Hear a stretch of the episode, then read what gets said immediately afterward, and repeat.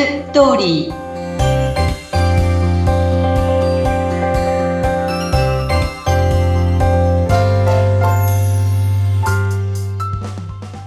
皆様こんにちは結婚相談所ライフツリーの和田光ですこんにちはインタビュアーの山口智子です和田さん毎回この番組では婚活中の皆様に向けたお役立ち情報をお届けしていますが今日はどんなテーマでお話ししましょうか？はい男性たちはなぜそんなに若い女性が好きなのか？というテーマです。はい。いや、これ、前もね、こういった観点でお話いただいたこともあったけど、うん、もうなんかこれ本当に毎年何回思ったことかこれまでっていう私も。なんでその、ね、若い子ばっかり好きなの？みたいな思っちゃいますね。ね。まあ結婚相談所にね、入会する男性は、まあ年がいけばいくほど当たり前のように若い人が好きだっていうのももう、これね、20年近くやってて、ああ、本当にそうだって、いつも思うんですよね。で、まず入会した時の男性は、本当にそこは行っちゃダメでしょっていうところからスタートするんですよね。ほう、それはあまりに若いところ。そうそうそうそう。うん。で、まあ最初はね、まあ、あんま可愛いね、若い人が出てきたら、それはそっちを選びたくなる気持ちもわかるので、うん、まあほっほっといてるというか、まあ好きなようにやってみてくださいみたいなところがあるんですけど、何度も言うように、年収ある100が求めてもいい女性の年齢差って言われてるわけですよ。ほう、年収 ?600 万だったらば、600万割る100で6歳。はい、1000万だったら、100で10歳。400万だったら、100で割ったら4歳なわけですよね。そういう、あれ、なんかセオリーとかあるんですね。そうですね。大体まあこういう目安というか、だからまあ年収がたくさんあったら、まあその7歳とか10歳ぐらい選んでもまあもうなんかしょうがないなみたいになるんですけど、うん、まあ男の人そんな年収関係なく選びますから。はい、はい。そう。で、私はね、自分の子供がまあ3人いるわけなんです。男、女、女って。でね、その37歳になる息子に、えっと、男の人が本当に若い人好きで困っちゃうわっていう話を、まあ、したわけですよ。この相談所のね。はい。そしたら、で、あの、じゃあ、あなたは、じゃあ何歳、もしも結婚相談所に入ったとして、何歳ぐらいから選ぶとかって言ったんですよ。37歳の息子に。はい。で、まあ大体こっちは、まあそんなに年も違わない人を選ぶのかなって勝手に思ってたんだけど。うん。で、26か27ぐらいかなって普通に言ったのでびっくりして、えええー、って言って、で、まあ、お嫁ちゃんも、26、27の女の子が、37のあなたを選ぶってどうしてそんな風に思うのって言うんだけど、え、だってそれは別に希望なんだからいいじゃないとか言ってたんですよね。うん。で、その後私、まあ同窓会みたいなのがあって、まあ同じような年代の65前後の男の子たちが来て、で、あの、あのさ、みんなだったらば、もし相談所に入るとしたら、どのくらいの年齢から女性選ぶって言ったら、65なのに、え、39ぐらいかなって。39って、39と4とまた違いもよくわかんないけど、なんで39なのって、もうびっくりして、みんな普通に、うん、なんか普通の顔して選ぶから、うん、え、だって希望でしょ？って、そりゃ若い子の方がいいに決まってるじゃない。何がおかしいの？みたいな。うーん。えー、って、それでもうそこは、そこにいた女の人たちから、はい、自分の頭見てごらんなさい、後ろみんなお月様じゃないのってね、言われて。なかなかな突っ込みで。もう、もうね、全然そんなことを構えなく。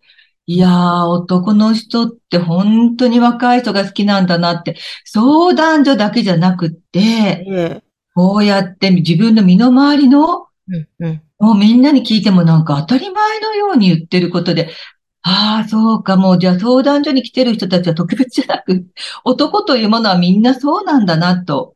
うん。ましたね。これは何ですかね？動物的な生物学的なそう、そういうことでしょうね。残していくという。そうね、残していくための。うん。もう、それにしても自分をちゃんと見てからねって、本当見たくなる方いますがね。ね。でも全然こうなんか自分とその若い彼女が一緒にこう歩いてる姿も違和感がないんですよね、彼らたちは。そうか。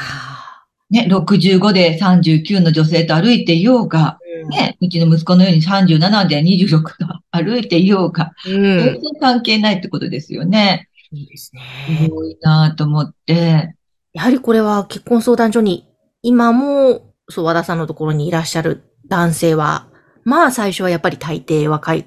もうそこからですね。そこから入りますね。そして、だんだん、あ、そこに行っても難しいんだなって気づいて直していく人とうん、やっぱり同じところをガンガンに攻めていく人たちっていますよね。そうなんですね。そうなんです。だから、まあ特にね、相談所は、まあ5歳上っていうのがね、女の子からしてもまあ平均なので、うん。